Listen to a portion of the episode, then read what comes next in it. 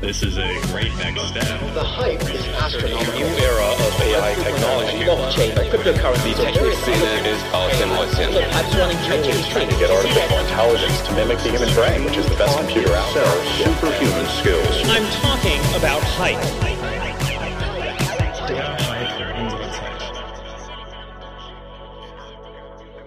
Gut, ja, hallo und willkommen zur letzten Folge des Hype-Instituts in diesem Jahr und äh, zu unserer kleinen Weihnachtsfolge.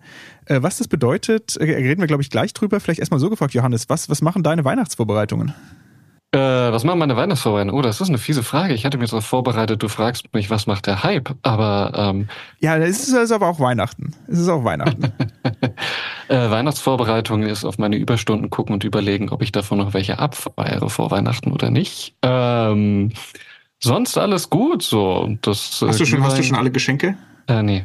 Ich bin, Nee. das, das, das, das läuft parallel zu dieser Frage Überstunden, fürchte ich. Okay. Okay. ja, es ist hier ein bisschen ähnlich. Äh, Ich habe ab, äh, ich habe ab nächster Woche, wir nehmen heute am 13.12. auf, ich habe nächste Woche Urlaub. Ich glaube, du machst noch ein, zwei Tage länger oder so, aber Ja, genau. der Endspurt, äh, der Endspurt ist irgendwie absehbar. Weihnachten ist es auch absehbar. Es ist irgendwie jetzt äh, sehr, sehr bald. Und genau, und wir hatten uns überlegt, was machen wir da mit dem Hype-Institut? Und wir wollten eine kleine Weihnachtsfolge aufnehmen und haben uns dann überlegt, okay, was macht eine Weihnachtsfolge des Hype-Instituts irgendwie aus? Und wir wollten beide keine Weihnachtsgeschichte vorlesen. Äh, Das gab's äh, vor allen Dingen vom Media Lab auch schon mal. Ich weiß nicht, ich glaube, es war letztes Jahr oder vor zwei, vor zwei Jahren, glaube ich, dass unsere liebe Kollegin Sabrina Harper eine, eine ganz tolle Weihnachtsgeschichte im Media Lab-Style geschrieben hat äh, und, und vorgetragen hat. Das konnten wir also nicht nochmal machen. Und wir haben uns aber deshalb überlegt, was machen wir? Und haben uns dann überlegt, dass Weihnachten ist ja auch so ein bisschen die Zeit der Besinnung und die Zeit der, der guten Botschaft, der frohen Botschaft.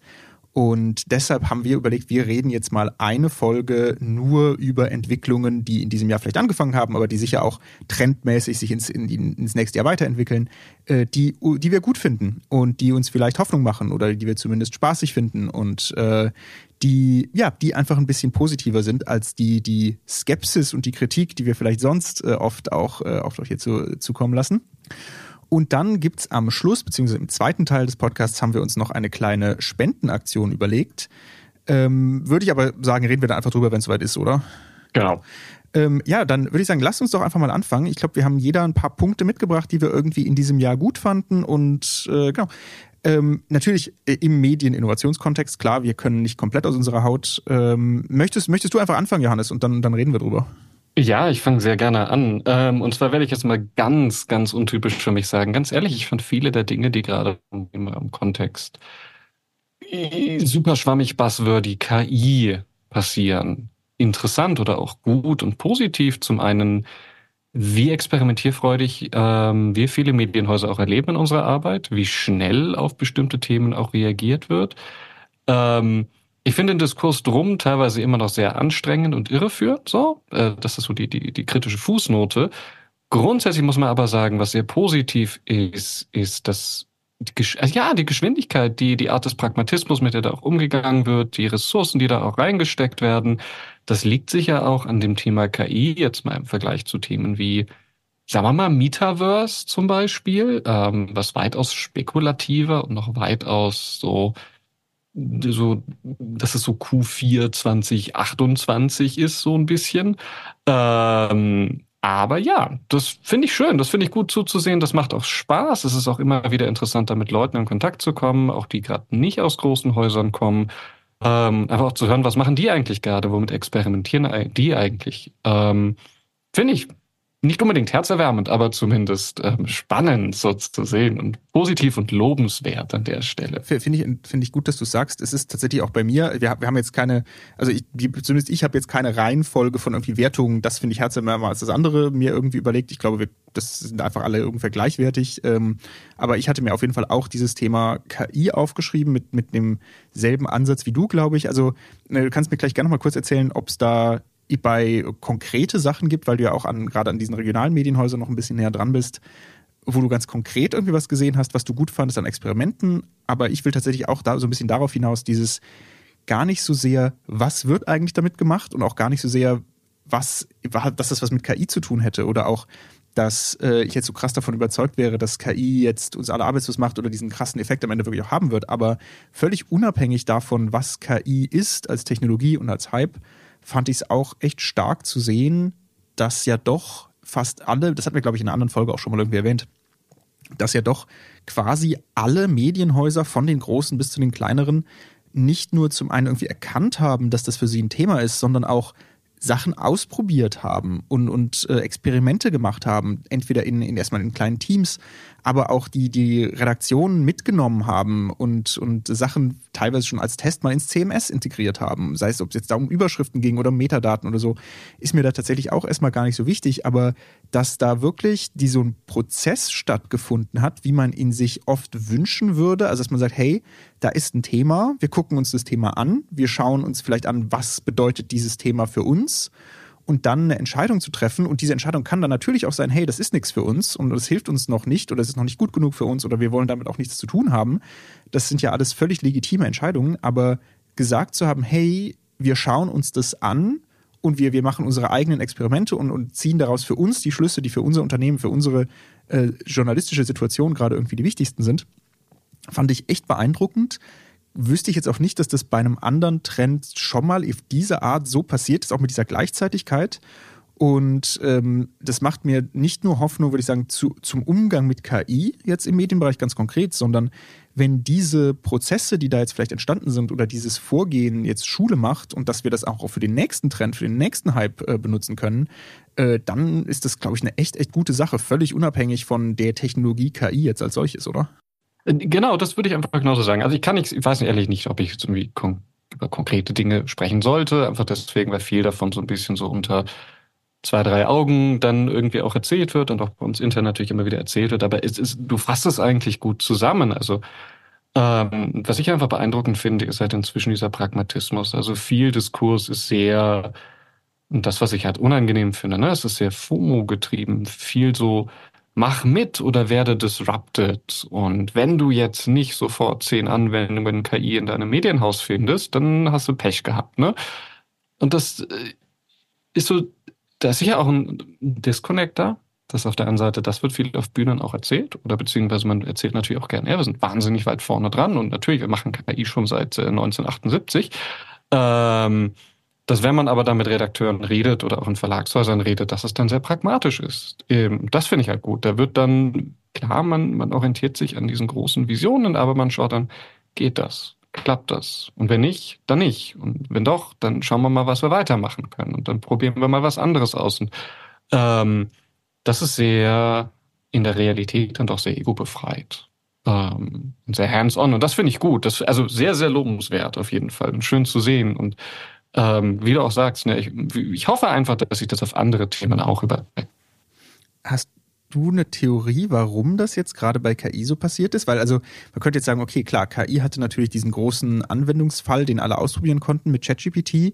Aber wenn ich jetzt zum Beispiel an das Thema Metaverse, was du vorhin auch schon meintest, äh, denke, klar, da gab es irgendwie noch nicht diesen Anwendungsfall, aber es hat ja doch äh, Facebook, ehemals Facebook, jetzt Meta, ja doch zumindest marketingmäßig so viel dahinter gepackt, dass man sagt, okay, auch das hätte ja vielleicht sowas auslösen können. Ähm, wahrscheinlich mit dem Ergebnis, dass, wenn, dass die meisten dann drauf gekommen wären, hey, okay, das gibt es irgendwie in dieser Form noch nicht oder ist für uns in dieser Form noch nicht relevant. Ähm, und, und was ist das überhaupt, Metaverse oder so? Aber trotzdem hat ja diese Auseinandersetzung nicht so stark stattgefunden. Ähm, ähnlich zu, oder um vielleicht mal ein Thema zu nehmen, das konkreter ist, auch das Thema Podcast, was inzwischen fast alle machen, aber ja doch in sehr unterschiedlichen Geschwindigkeiten überall angekommen ist. Äh, was, was macht KI da anders? Ich habe selber nicht so richtig eine, eine Antwort darauf. Ja, ich glaube, die Latte ist halt niedriger. Ne? Also der Punkt ist ja auch da, worüber reden wir, wenn wir über KI reden? Dann reden wir im Minimum darüber, dass man mal mit ChatGPT und OpenAIs APIs so ein bisschen experimentiert. Da reden wir über noch keine wirklich ernstzunehmenden, so infrastrukturelleren Veränderungen de facto. So, das sind die spannenderen Themen, muss man ja auch sagen, ne? Wo ich hoffe, auch hoffe, dass wir da hinkommen. Aber grundsätzlich ist es ja ein, okay, ich probiere mal aus mit ChatGPT, was ich so tun kann. Ich werfe mal Texte rein, ich werfe mal vielleicht ein Interview rein, ich experimentiere, ich lasse mal meine äh, Interviews transkribieren, ich lasse mir mal eine Zusammenfassung generieren. Ähm, das ist einfach direkter. Ich packe sofort was. Metaverse ist so, na ja, ich brauche halt erst eine VR-Brille und ich muss dann auch irgendwas erstmal bauen und das ist aufwendig, das ist sehr viel kostenintensiver, das ist vom Invest sehr viel spekulativer, muss man ja auch sagen. Ne? Gut, gut dann, dann nehmen wir mal, dann ist Meta, Metaverse wahrscheinlich ein schlechtes Beispiel. Aber dann, es ist ein wahnsinnig schlechtes Beispiel. Entschuldigung, ja, es ist ein sehr, sehr schlechtes Beispiel. Aber nehmen wir doch nein, mal nein, das ist, ist, ist, ja total fair. Aber ich glaube, das ist gleich auch mit Podcasts. Ne? Also Podcast ist auch nicht, ja klar, ich kann sehr hemdsärmelig anfangen, ist aber auch nicht so Stop and Go, sondern ich habe ja auch einen gewissen Anspruch dahinter. So, das heißt, da läuft man durch einen internen Prozess einer Formatentwicklung. In der Regel, wie strukturiert der ist er jetzt mal dahingestellt. Ich brauche Leute, die reden können. Ich brauche Leute, die die Technik bedienen können. Ich brauche die Technik überhaupt. Ich brauche in der Regel auch irgendeine Form von Raum, in dem ich das aufnehmen kann. So, und ich meine, ich kann nur so viele Folgen im Kleiderschrank aufnehmen. Ab einem gewissen Punkt brauche ich mal ein Mikro. Ähm, nee, aber ich denke, das ist es halt einfach. Ne? So der, der Invest ist erstmal höher mit, ähm, also ich meine, das ist ja bei all diesen Innovationsthemen immer das Thema. Ich investiere in etwas spekulativ, ohne zu wissen, was rauskommt. Und da ist halt bei KI ist halt der, der Invest ist halt Minimum. Ne? Also so, so eine, so eine ChatGPT-Lizenz kostet 20 Euro im Monat. Für 20 Euro im Monat kriege ich vielleicht einen halben Meter Audiokabel für einen Podcast. So. Ähm, damit komme ich nicht weit. Und äh, mit Metaverse-Team müssen wir gar nicht erst an. So der, der Return on Invest ist sehr viel direkter, sehr viel schneller, sehr viel simpler und günstiger auch als bei anderen Themen. Ich glaube, das ist halt einfach der, der große Faktor da an der Stelle. Sehr cool. Und ja, aber, cool. Genau, wie hm? gesagt, da reden wir halt aber nur nicht über tiefgehende Sachen, da reden wir nicht über Paywall-Optimierung, da reden wir nicht über ne, Zielgruppenansprachen, äh, Datenanalysen in die Tiefe, das sind ja dann die komplexeren Themen, die spannenderen eigentlich auch. Nee, genau, aber umso besser, dass es ja dann, äh, dass das einfach so ein guter Einstieg ist, vielleicht auch äh, in einen Innovationsprozess, in dem sowas dann in Zukunft vielleicht öfter passieren kann. Ähm, ich würde einfach mal das nächste Thema aufmachen, oder? Ähm, und zwar ist auch das ein Thema, dass das mir irgendwie wichtig war dieses Jahr, wo, wo ich auch glaube, dass es, das, also, dass es sehr gut ist für, für den Journalismus und ich glaube auch, dass es im nächsten Jahr weitergehen wird oder ich habe die Hoffnung, dass es im nächsten Jahr weitergeht. Ähm, und das ist auch eher so ein, ich sag mal, so ein bisschen so ein Metathema, weil es mir da auch gar nicht so sehr um konkrete Inhalte geht, sondern eher um die Tatsache, dass, äh, dass darüber geredet wurde im weitesten Sinne. Und da möchte ich an der Stelle auch einen kleinen Shoutout äh, rausschicken an, an Ellen Heinrichs und ihr Team vom Bonn Institute, die ja da in, in Bonn diesen Think Tank haben, die offiziell mit Constructive Journalism sich beschäftigen, die aber meines Erachtens gezeigt haben mit dem ersten Be Future Festival, das es im September in Bonn gab äh, dieses Jahr, wo viel über Constructive gesprochen wurde, aber auch generell einfach sehr, sehr viel drüber, wie Journalismus in Zukunft aussehen kann und was es in Zukunft bedeutet, Journalistin oder Journalist zu sein. Und äh, da hat dass diese Diskussion stattfindet, hat das Bonn-Institut, glaube ich, einen großen, äh, großen Anteil dran. Und das ist, das ist für mich genau dieser Punkt, der mir so wichtig ist, dass ich das Gefühl habe, dass wir in diesem Jahr oder dass das viel salonfähiger auf eine Art geworden ist, darüber nachzudenken, was das Rollenverständnis von Journalismus, von eines Journalisten, einer Journalistin eigentlich ist und was es bedeutet. Und impliziert natürlich jetzt meine persönliche Meinung, dass man das auch ein bisschen weiter denken kann, als, als dass es bis, vielleicht bisher getan wurde. Und äh, da Dinge reinspielen von auf der einen Seite sowas wie Constructive, also quasi äh, vielleicht was, was man ja auf dem niedrigsten Level auch einfach als neues Format ein bisschen spielen kann, äh, bis hin aber auch so zu Themen wie sind JournalistInnen nicht auch Community Managerinnen? Gehört das, das Schaffen von Räumen von Öffentlichkeit nicht irgendwie auch zum, zum Journalismus dazu? Ähm, und genau, und das ist eine Entwicklung, die ich persönlich sehr, sehr positiv finde, wo ich dieses, die ich dieses Jahr stärker wahrgenommen habe als in anderen äh, Jahren, glaube ich. Wie gesagt, sicher nicht zuletzt auch wegen des Bonn-Instituts. Und äh, ich hoffe, dass es im nächsten Jahr weitergeht. Und das, das Be Future Festival wird ja auf jeden Fall im nächsten Jahr wieder stattfinden. Und äh, genau, das, das halte ich für eine sehr, sehr positive Entwicklung, von der, glaube ich, der Journalismus in Deutschland langfristig profitieren wird. Hm, hm. Guter Punkt. Sehr guter Punkt. Hast du das auch so wahrgenommen? Äh, fairerweise muss ich sagen, ich bin nicht so tief in diesen Themen drin oder nicht so tief im, im, im Constructive Journalism-Thema drin. Ich war ja auch nicht dabei. Ähm, so, deswegen kann ich jetzt nur so von der Seitenlinie sagen, was ich mir dazu denke. Grundsätzlich bin ich voll bei dir. Ich glaube, der Punkt ist, und ich denke, das ist sicher nochmal so eine Sache, wo man im Thema oder in diesem ganzen Diskursbereich nochmal dran arbeiten muss. Ähm, wenn ich jetzt ein Manager in einem Medienhaus bin, dann schlägt bei mir in der Regel dann eher irgendwann ein Zahlenwert auf. Und ich glaube, dass das Argument zu sagen, Constructive Journalism, das ist nicht nur auf einer ethisch-moralisch sehr gut, und sinnvoll für uns, sondern das funktioniert auch auf dieser Geschäftsmodellebene sehr gut für uns. Und ich glaube, das ist, das ist schwierig, weil es ein bisschen Henne-Ei-Problem ist. Ne? Also ich muss es erstmal wirklich einsetzen und ernst meinen, bevor ich überhaupt sehe, ob es einen Effekt bringt. Ähm, ich hoffe es sehr und ich wünsche es mir sehr und ähm, vielleicht ist es dann eben auch die Richtung, dass wir das halt demnächst hoffentlich auch sehen können oder dass es Beweise oder Case Studies gibt, dass das tatsächlich einen Impact hat ähm, über diese reine Leser-Journalisten-Beziehung hinaus, nenne ich es jetzt einfach mal. Wobei ich das schon gerade diese Beziehung sehr wichtig finde, unter diesem Aspekt, hey, Journalismus ist nicht nur senden, sondern auch empfangen, was ja bei vielen von diesen Themen, ob es jetzt constructive ist oder nicht, äh, ja irgendwie mitschwingt und dieses, wir müssen uns mehr öffnen und wir müssen, äh, wir müssen mehr auf der einen Seite klar bei der Produktentwicklung irgendwie auf die Menschen achten, aber irgendwie auch äh, diesen Kontakt und diesen Austausch irgendwie stärker hinstellen, gerade wenn es um diese Themen geht, hey, wir wollen uns durch diese Leute finanzieren und wir gehen eben weg von Werbefinanzierung und hin zu, zu Leserfinanzierung, wo dann diese Leserbindungsthemen und Churnvermeidung und sowas irgendwie alles wichtiger werden. Und äh, für so, für diese Art von Finanzierung, für diese Art Journalismus zu machen, ist eben diese veränderte Leserbeziehung ja so ein bisschen die Voraussetzung.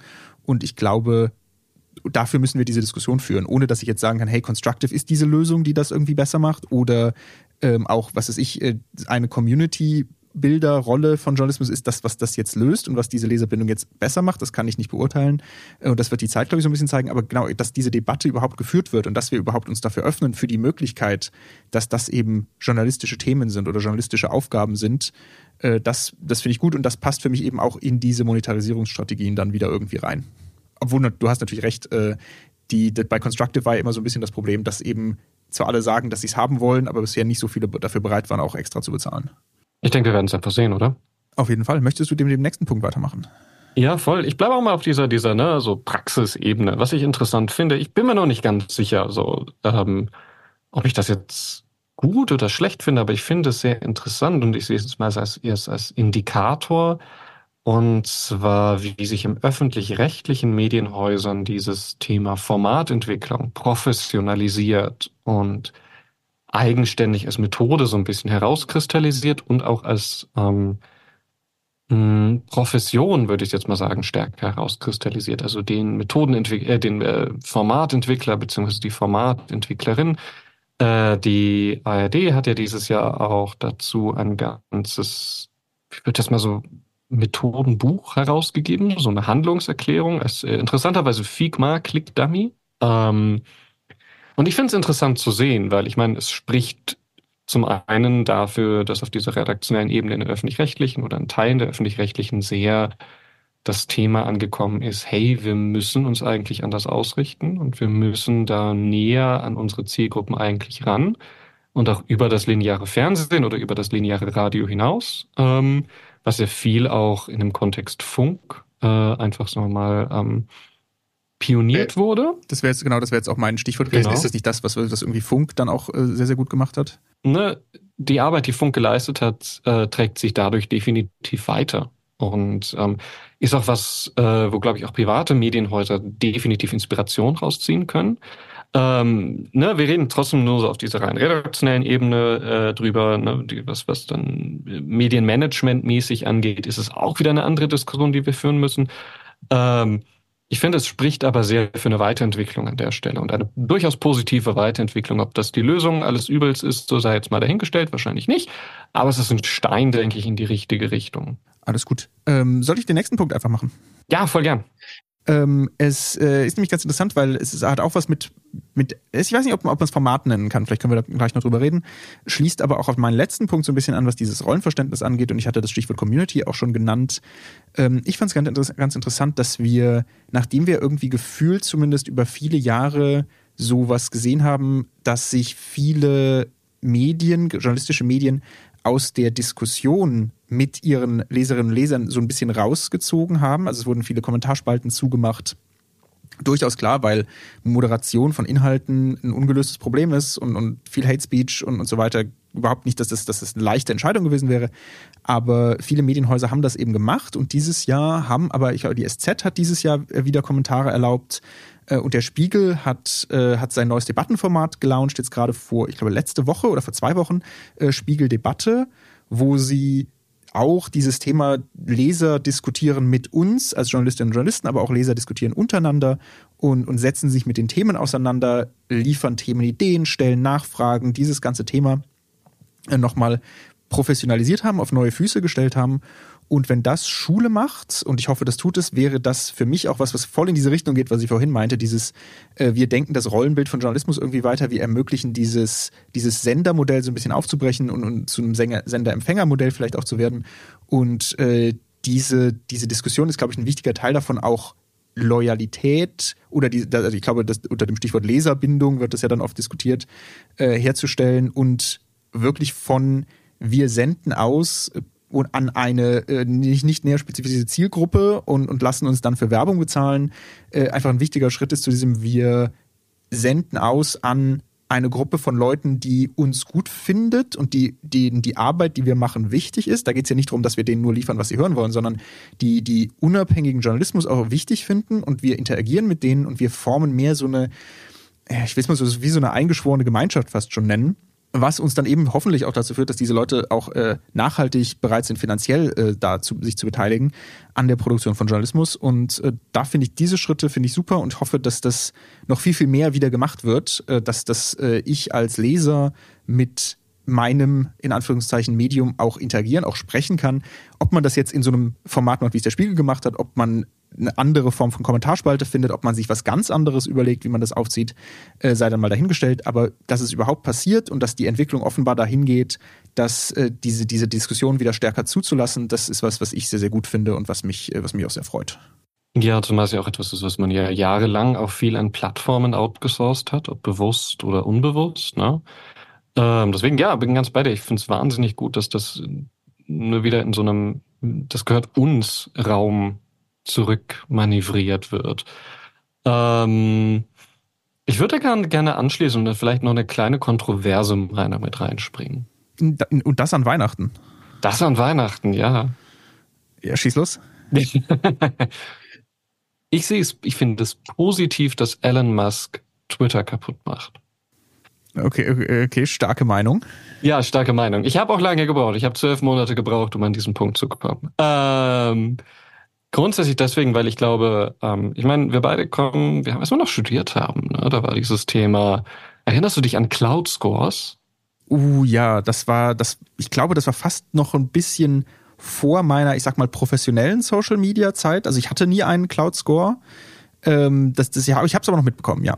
Genau, also für, für die Leute, die Gott sei Dank nicht wissen, was Cloud Scores sind, ein, ein Unternehmen, das äh, messen wollte, wie, wie einflussreich, wie viel Cloud äh, man in sozialen Netzwerken ist. Dann konnte man sein Twitter verbinden und sein Instagram verbinden und sein LinkedIn verbinden ähm, und konnte sich dann gegenseitig äh, vorhalten, dass äh, wie hoch der eigene Cloud-Score doch ist.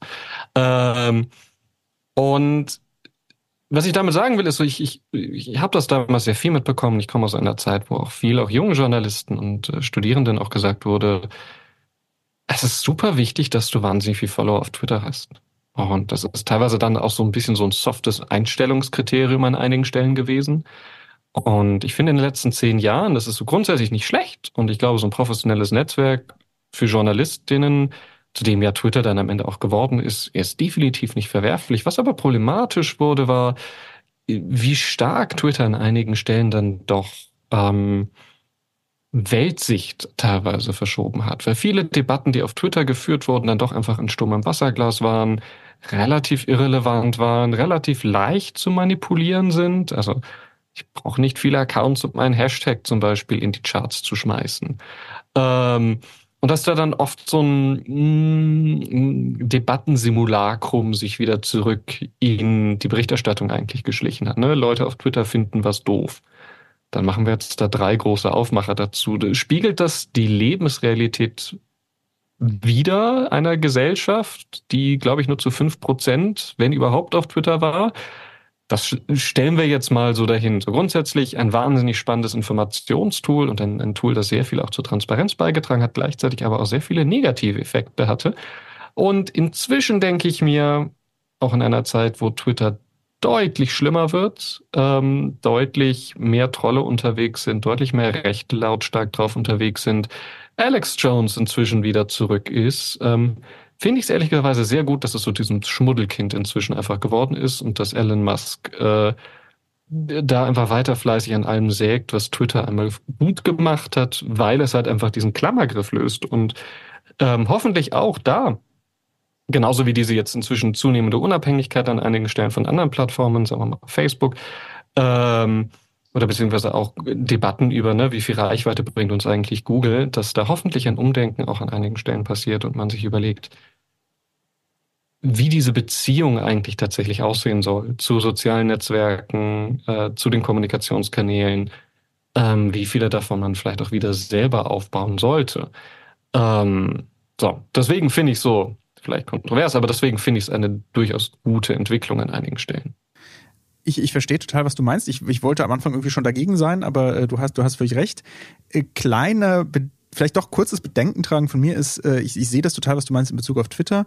Frage aber, hat das nicht so, ist das nicht so ein bisschen dann trotzdem passiert, dass gerade mit TikTok so ein bisschen dasselbe passiert, dass also äh, irgendwas Kleines auf TikTok passiert, äh, irgendwie, was dann vielleicht eine Million Mal angesehen wurde, was auf TikTok ja wirklich nicht viel ist. Und dann haben wir aber am nächsten Tag die, die Berichterstattung drüber, neuer Trend auf äh, TikTok. Ähm, was essen die Jugendlichen jetzt schon wieder? Sind es wieder Spülmaschinen-Tabs oder irgendwas anderes? Ähm, wo jetzt auch schon wieder dieses, also so Nischenphänomene herausgegriffen werden, um, um sie halt so groß aufzublasen, als wären es große allgemeine Trends, was du meines Erachtens auch völlig richtig gesagt hast, was auf Twitter oft passiert ist. Ähm, verschwindet dieser Modus jetzt, weil es Twitter nicht mehr, weil das, weil Twitter nicht mehr der Auslöser dafür ist, oder, oder findet das jetzt nur auf TikTok statt? Wahrscheinlich wechselt es rüber. Total fair. Du zerstörst ja gerade meine Argumentation. Alles, was ich raushöre, ist, Elon Musk sollte eine zweistellige Milliardensumme in TikTok stecken. Ähm. Ähm, wenn das, wenn das dann so funktioniert, dass, wenn das ähnlich laufen würde wie bei Twitter, vielleicht. Äh, ich glaube, er hat nur, vielleicht weiß nicht, ob er noch einen zweistelligen Milliardenbetrag hat. Er hatte ihn auch damals nicht. Das ist ja das, das ähm, auf einer gewissen Ebene sehr witzig okay, so, ganzen Sache. So ob, ob Saudi-Arabien ihm nochmal einen zweistelligen Milliardenbetrag geben möchte. Wir werden sehen. Wir werden sehen. Äh, nee, aber ich, also Spaß beiseite, grundsätzlich, ich verstehe, ich verstehe deinen Punkt und äh, ja, so ein bisschen ist es vielleicht ganz gut, dass man jetzt nicht mehr so einfach, also wir haben da auch oft drüber geredet in den vergangenen Folgen, dass der, der gute Teil daran, wenn man sagt, okay, es gibt diesen, diese eine Timeline irgendwie nicht mehr, könnte natürlich sein, dass wenn man jetzt über das Internet oder irgendwas X passiert im Internet schreiben will, dass man halt genauer hingucken muss, wo passiert das eigentlich und, äh, und vielleicht dazu führt, dass man sich näher damit beschäftigt und dann Sachen vielleicht auch besser einordnet, äh, weil man eben nicht mehr davon ausgehen kann, dass was halt auf TikTok passiert, diese Breitenrelevanz hat oder was heute noch auf Twitter passiert, diese Breitenrelevanz hat. Äh, das sehe ich auf jeden Fall und ich glaube, das ist wahrscheinlich, wahrscheinlich hast du im Endeffekt recht, dass das wahrscheinlich dann am Ende doch was, was ganz Gutes ist.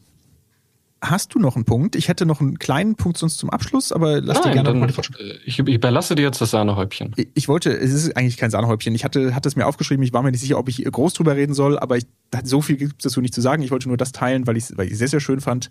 Ähm, äh, eine Studie, die an mir vorbeigeflattert ist, äh, von Cambridge. Äh, ich lese jetzt nicht die, die URL vor, ich würde es dann unter dem Podcast verlinken. Auf jeden Fall ist es eine Studie, wo sich ein Politikwissenschaftler, ich glaube amerikanische Politikwissenschaftler, Wikipedia angeschaut haben und die Qualität von Informationen auf Wikipedia und da tatsächlich zu dem Schluss gekommen sind, dass in den Anfangstagen tatsächlich das oft gestimmt hat, was immer gesagt wird, hey, Wikipedia ist eigentlich keine Quelle und das ist eigentlich nicht seriös und jeder kann da irgendwie alles reinschreiben, äh, aber dann dazu geführt hat, dass, äh, dass sich das so verändert hat, auch weil viele Trolle inzwischen weitergezogen sind und die, die übrig geblieben sind, wirklich Leute sind, denen, denen freie Information irgendwie am Herzen liegt, dass sie inzwischen, äh, dass sie stichprobenmäßig Inhalte auf Wikipedia überprüft haben und äh, festgestellt haben, dass die Qualität dieser Inhalte und die Faktentreue von Inhalten auf Wikipedia inzwischen so hoch ist, dass man eigentlich inzwischen von Wikipedia als einer seriösen Quelle sprechen kann.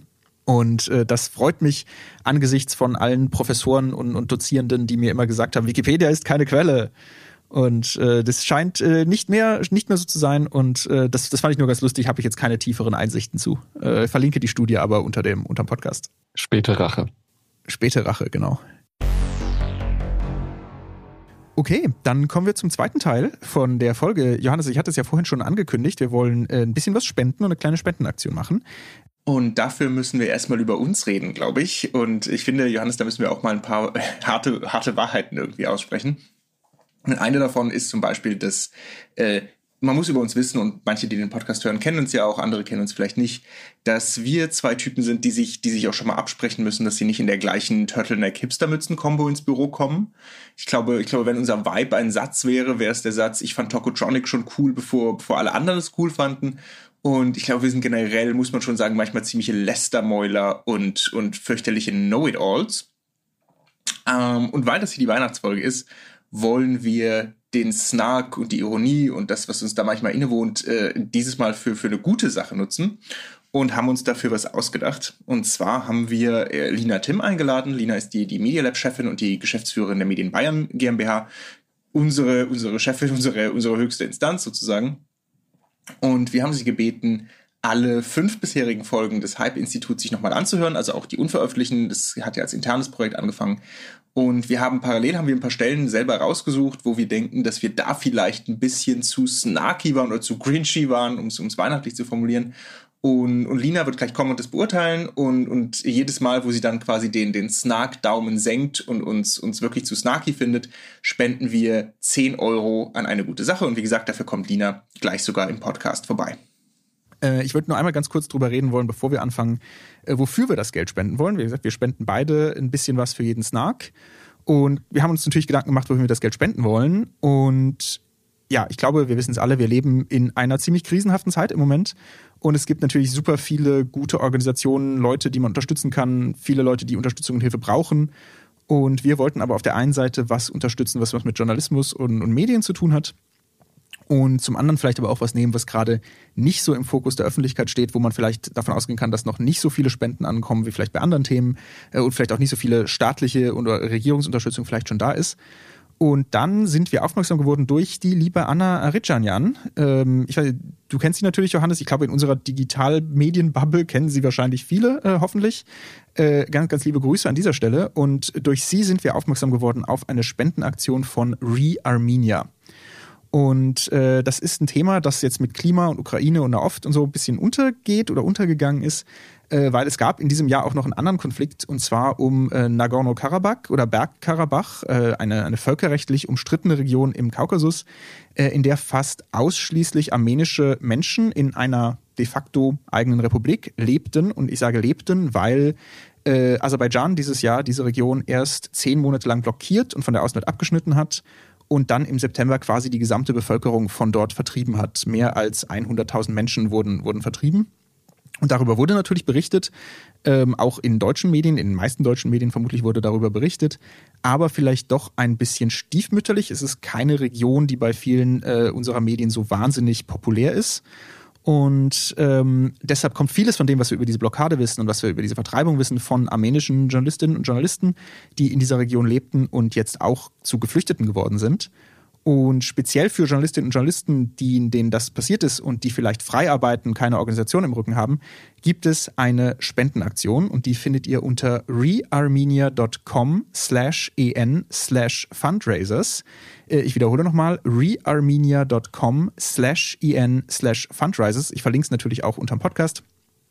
Und dahin äh, spenden wir einfach das, das Snark-Geld, das irgendwie zusammenkommt. Und äh, wir laden euch natürlich auch ein, darüber nachzudenken, wenn ihr in der Weihnachtszeit auch was spenden wollt. Vielleicht äh, auch darüber nachzudenken, wenn ihr noch nicht wisst, wohin, vielleicht auch dahin zu spenden. Und äh, ja, jetzt begrüße ich ganz herzlich Lina hier im Podcast, die, die quasi unsere, unsere Naughty-List äh, im Gepäck hat. Und bin jetzt auch ein bisschen nervös, Lina. Äh, wie viel hast du denn gefunden? Erstmal weiß ich gar nicht, wie ich zu dieser Rolle gekommen bin, aber ähm, ich nehme sie gerne und äh, freue mich auf jeden Fall erstmal mit dabei sein zu dürfen in eurem Hype-Institut. Ähm, ich fand, also wir haben ja schon ein paar Mal über eure Snarkiness äh, diskutiert. Es schwankt. Ich finde, es schwankt tatsächlich. Also es gibt so Themen, die auch beim Durchhören der fünf Folgen, die mir nochmal aufgefallen sind, ähm, wo ich weiß, dass man euch einfach in Rage bringen kann oder ihr euch gegenseitig in Rage bringt dazu. Ähm, und dann gibt's andere, die fand ich ganz überraschend, was ihr das Snarky fandet. Dachte ich so, ja, ist eigentlich doch okay. Okay, sollen wir, sollen wir mal gucken? Also wir haben, wir haben eine kleine Liste mal, äh, mal aufgestellt, über die wir gerne mit dir, mit dir reden wollen und äh, schauen wir mal, ob du das Snarky findest oder nicht. Und wir hatten ja schon gesagt, für alles, wo du, wo du quasi sagst, nee, äh, der, der Snarky-Daumen geht, äh, geht runter, äh, spenden wir jeweils 10 Euro. Und äh, genau, Johannes, vielleicht kannst äh, du kannst äh, die Punkte vielleicht vortragen, wo du äh, Snarky warst und ich äh, schau mal auf meine, äh, quasi den Balken in meinem eigenen Auge. und würde einfach mal anfangen äh, mit einem Beispiel, an das ich mich noch sehr gut erinnere aus der ersten Folge, ähm, die, die nicht veröffentlicht wurde, deswegen äh, müsst ihr mir einfach glauben, aber es ging um das Thema Web 3 und Blockchain. Äh, ich glaube, das ist das Thema, das, das du auch meintest, Lina. Ähm, und ich habe da äh, in dieser ersten Folge, ich habe einen kleinen Jingle selber eingesungen, äh, wo es, wo es um meine Haltung zu Web 3 geht. Ähm, und und fand, fandest du den snarky? Also das ist genau das Thema. Also Web 3 und noch bevor wir es Web 3 genannt haben, haben wir es mal Blockchain genannt. Irgendwas mit Blockchain. Also ich glaube, dieses Thema, Christian, das begleitet dich und mich jetzt schon mindestens vier Jahre oder so. Ähm, ich weiß gar nicht, ich möchte einmal deine Antipathie dagegen äh, verstehen. Ich will es einfach nur verstehen. Ich glaube, meine Antipathie ist, dass, dass ich es nicht verstehe. Das, das, ich, äh, das, ja, aber das tut ja keiner. Nee, also, ich meine, ich, mein, ich verstehe nicht, deswegen kann man ja trotzdem sagen, wir gehen neuer Technologie gegenüber positiv, schauen mal, was sie bringt für uns. Aber also das verstehe ich. Ich, ich glaube, ich glaube, das ist, das ist der Punkt. Ich, ich habe mir das ja angeguckt und ich habe nichts gefunden, was mich davon überzeugt. Und dann gibt es aber andere, die so überzeugt davon scheinen. Und ich glaube, das, äh, das ärgert mich, dass ich das nicht verstehe, warum diese Leute das so anders sehen als ich. Da hatten wir in der letzten Folge auch kurz drüber geredet. Ähm, äh, aber findest du, findest du da, dass ich dazu snarky bin? Bisschen. Bisschen. Also ich finde grundsätzlich ähm, ist es ja, also wisst ihr, es sind so viele Leute ja neuen Technologien über sowieso schon skeptisch und da finde ich, dass wir im Media Lab Bayern, also es braucht ja mal irgendwie so eine Anti-Haltung. Und unsere Anti-Haltung kann ja auch einfach sein, hey, wir schauen mal, was damit passiert, vielleicht kommt ja irgendwas Gutes dabei raus, irgendwann in 20 Jahren oder so, ähm, aber ein bisschen mehr Optimismus würde ich mir da schon wünschen. Von daher, ich würde dem so einen, so einen halben Daumen runtergeben ich hatte noch, ich hätte noch einen Punkt, und zwar, Lina, das haben wir nicht abgesprochen, aber ich möchte jetzt den Vorschlag machen. Wenn du zusagst, dass du auch ein bisschen was spendest an, an Re-Armenia, dann würde ich den, den Anti-Web 3-Jingle jetzt nochmal einsingen. das kriegen wir hin. Allein um den nochmal zu hören. Alles klar.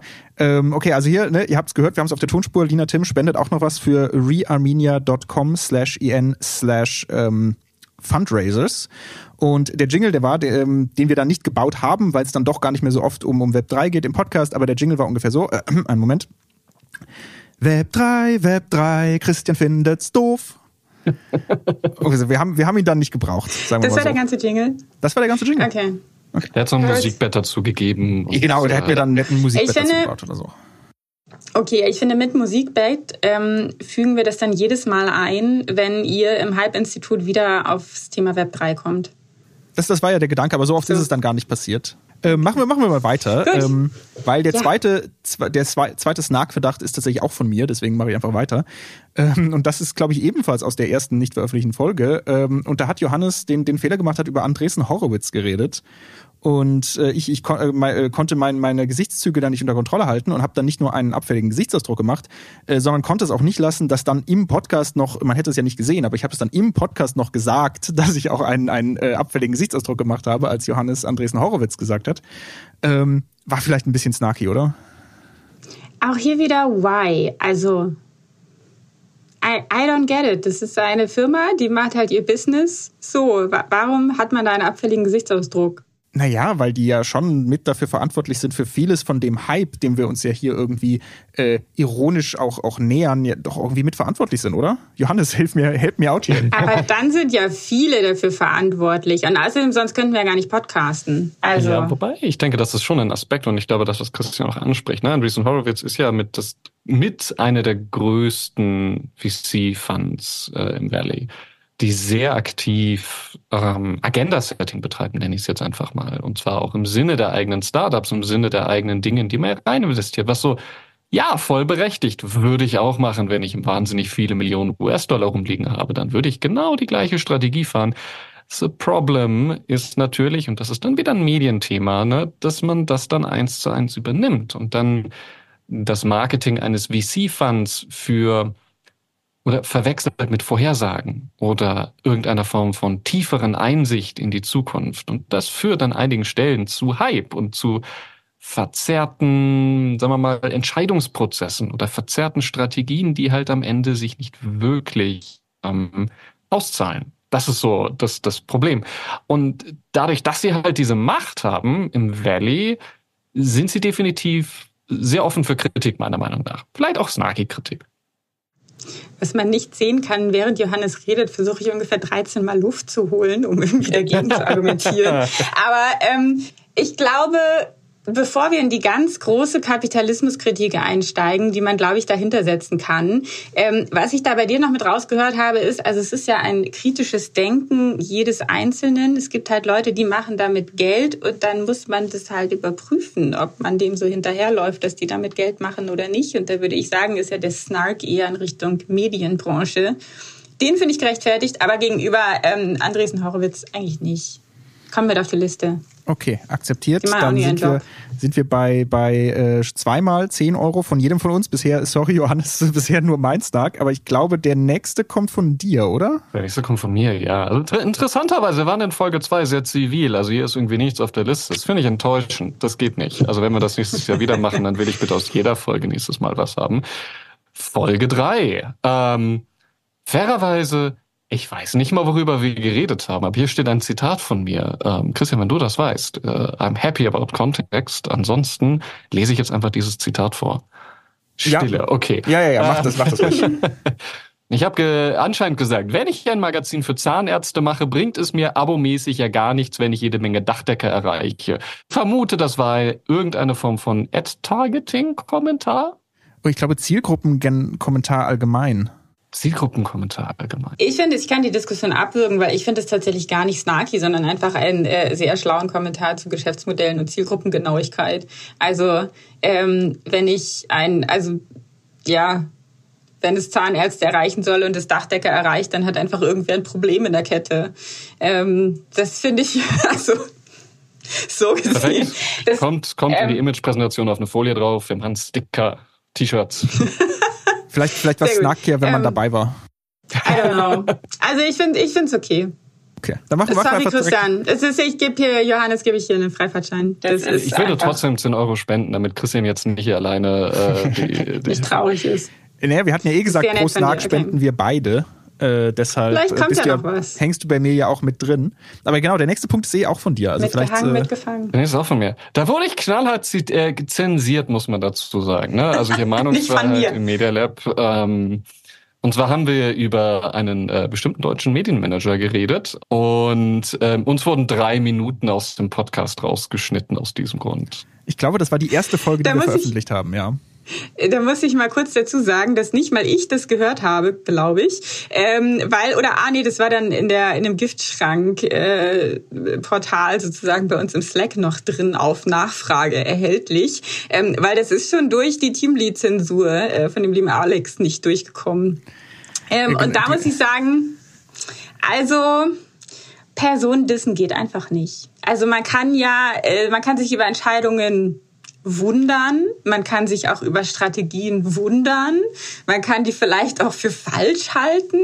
Ähm, aber das halt, also Personen, die, also ich bin einfach dabei, die mal, also vielleicht will ich da irgendwie zu un untauglich für Podcasts dieser Art, aber ähm, die machen halt auch nur ihren Job und dann können wir das irgendwie cool finden oder auch nicht.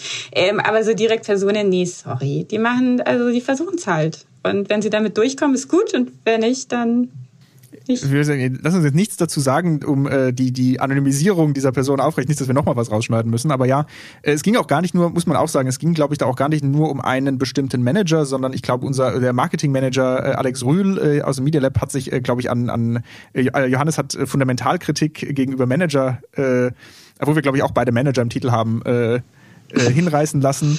Und äh, genau, und hat. Wir managen äh, doch alle heutzutage. Wir managen alle irgendwas und äh, Johannes hat, hat das fundamental kritisiert und deswegen ist das jetzt bei uns im, im Giftschrank. Wenn das kein Grund ist, sich beim, bei der nächsten Gelegenheit beim Media Lab zu bewerben, weil bei uns im internen Slack sind die drei Minuten noch drin, äh, um reinzuhören, äh, dann ist es ja wohl, also das ist ja wohl der beste Grund, den es dafür irgendwie geben kann.